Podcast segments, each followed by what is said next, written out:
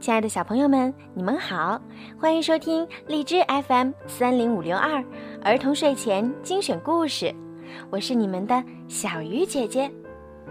今天呀是九月二十六号，是孙一涵小朋友的生日，你的爸爸妈妈为你点播了一个你最爱的故事，他们想对你说：“亲爱的乐乐，爸爸妈妈、爷爷奶奶。”祝你六岁生日快乐！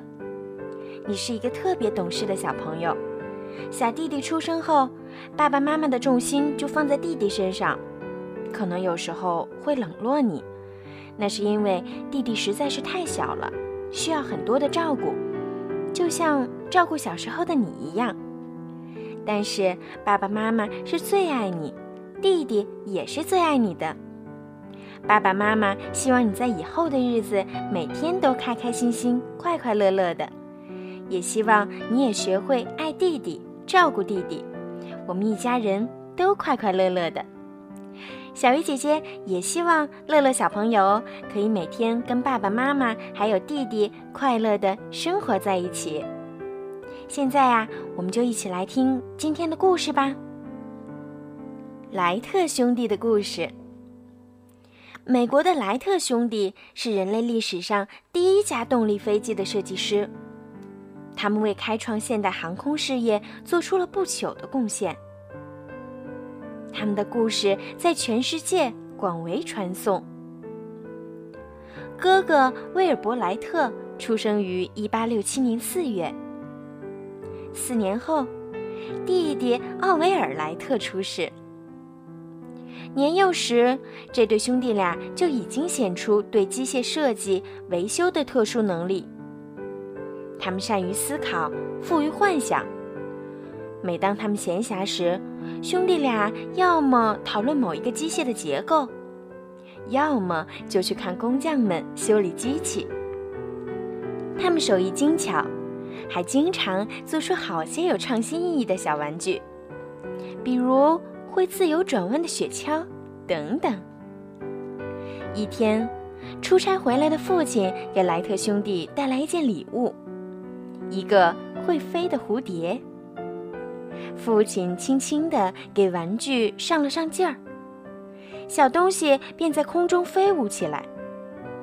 小兄弟俩高兴得不得了，但是他们觉得它飞得不够远。于是仿造玩具的样子，又做了几个更大一些的。这些仿制品有的能够飞越树梢，有的飞了几十米远。但兄弟俩的一个尺寸很大的纺织品却遭到了失败。但这没有让他们难过，反而激起了兄弟俩制造飞机的念头。一八九四年。莱特兄弟在戴顿市开了一家自行车铺。由于他们俩工作认真、手艺好，再加上价格公道，店铺的生意非常兴隆。富于创新精神的莱特兄弟当然不会满足于这些，他们不愿终生与这些自行车零件打交道，于是他们决定开始去实现童年时的梦想。莱特兄弟造飞机的想法，得到了斯密森学会的赞赏。副会长写了一封热情洋溢的信件，并寄来了好多参考书籍。兄弟俩大受鼓舞。一有时间，他们就钻到书堆里，如饥似渴地饱读着航空基本知识。很快，他们有了造飞机的能力。一九零零年十月。他们的第一架滑翔机试飞了，但是试飞的结果不尽人意，飞机只能勉强升空，而且很不稳定。问题出在哪儿呢？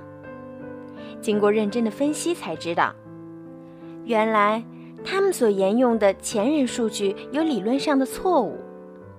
于是，他们制造了一个风洞，以便通过实验修正数据。设计飞机，这个风洞仅仅是一个六尺长、每边十二寸宽的木箱。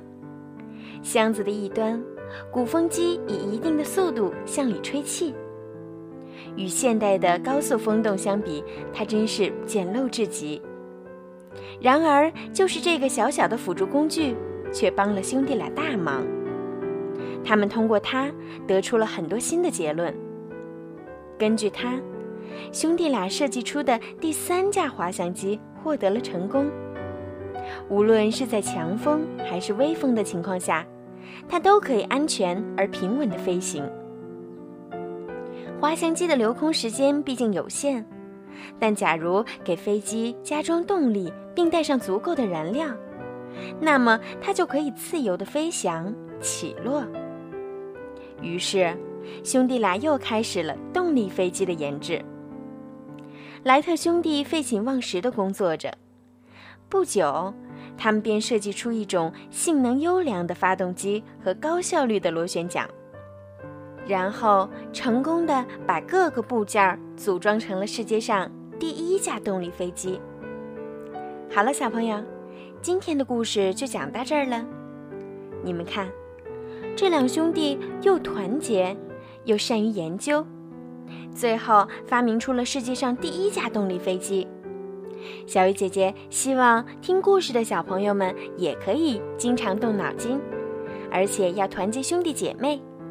我相信呀，以后你们都会成为非常优秀的人的。好啦，小朋友们，晚安。